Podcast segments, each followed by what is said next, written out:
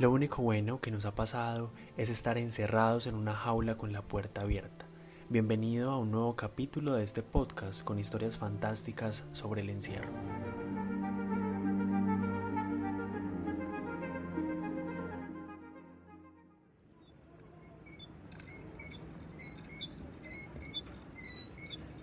El miedo.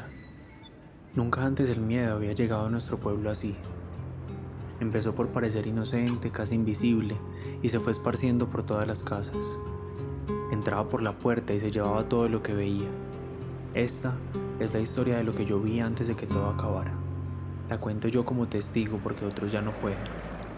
Estábamos sentados en la acera, tranquilos, celebrando que los días pasaban como siempre. En esta cuadra, los domingos antes de festivo se celebraba con whisky del barato. No da para más. La tarde empezaba a oscurecerse. En el fondo no se veían las montañas y empezaba a hacer frío. Cuando vimos que la nube se acercaba, todos corrimos a nuestras casas. Abrí la reja, subí las 53 escalas e intenté poner la llave. Mi hermano me empujó a un lado para hacerlo él y en otros 10 segundos entramos a la casa. Cerramos las ventanas, pusimos un periódico que nos pidieron, la vela, la estatuilla de la Virgen. Sabíamos que vendría por nosotros. Por un momento, miramos por la abertura debajo de la puerta que daba a la calle pero empezó a oscurecer y parecía que se colaba la luz del alumbrado público. Cerramos todas las entradas de aire, cuatro personas y 200 metros cuadrados. Después de cerrar todas las puertas, cancelar la luz del exterior y asegurarnos de que no entraban corrientes de aire por ninguna de las 14 ventanas, nos sentamos otra vez en el comedor. Pusimos la mesa, los individuales, dos cubiertos, un portabazo y quisimos comer todos juntos como si afuera nada pasara. De repente escuchamos algo. No lo pensamos dos veces. Decidimos construir una trinchera que nos protegiera de todo lo que pudiera pasar. Juntamos el mueble de la sala, las sillas del comedor, los muebles de la cocina y convertimos la entrada en una fortaleza impenetrable para el man que andaba suelto por la calle. El sonido de afuera iba desapareciendo cada vez más hasta que papá sugirió que nos escondiéramos en el segundo piso de la casa. Subimos apurados y construimos en una sola habitación una bodega con suficiente comida para sobrevivir todo lo que necesitábamos.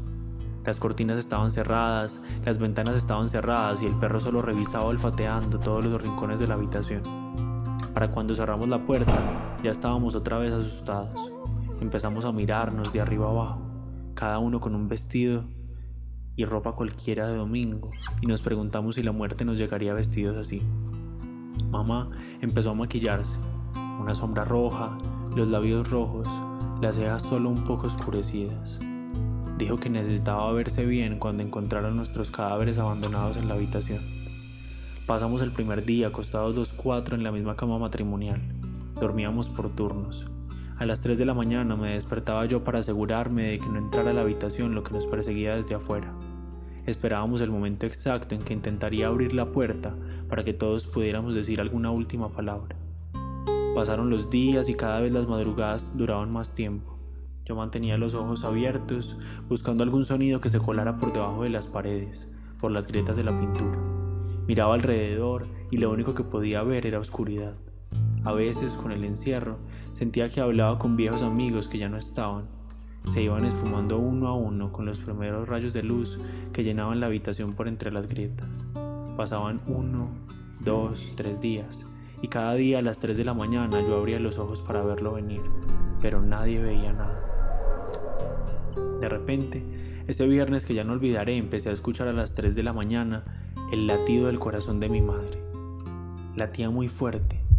Podía ver cómo su pecho se levantaba con fuerza, como si se fuera a salir de su carne. En un momento, empezó a detenerse. Latía cada vez más lento. Pum, pum, y ya no se le vio más en el pecho el resalto de sus palpitaciones. Yo no pude hablar, sentía que quería gritar pero no podía. Veía como la luz empezaba a inmiscuir por en medio de los obstáculos y mis párpados no podían moverse. Empezaba a sentir como algo me iba congelando. Sentía todo el cuerpo inmóvil en medio del amanecer que cada vez entraba con más fuerza. Miraba a todos lados y estaba entre tres cuerpos que tampoco despertaban. Me dolían los ojos de mirar, pero sentía que cerrarlos era darme por vencido. Intenté gritar, pero no pude. No hubo ningún sonido. Ya era de día cuando empecé a sentirme cansado. Abría despacio los ojos y solo sentía que el ruido ya estaba entrando por la puerta abierta de la habitación.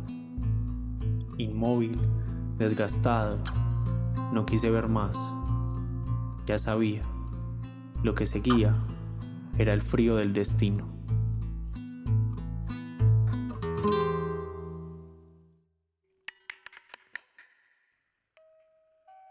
La jaula es una idea de amigos, musicalizada por Alejandro Chávez y Santiago Tálvaro con el apoyo sonoro de John Álvarez y compilada por José Palacios. En este capítulo escuchaste a José Palacios.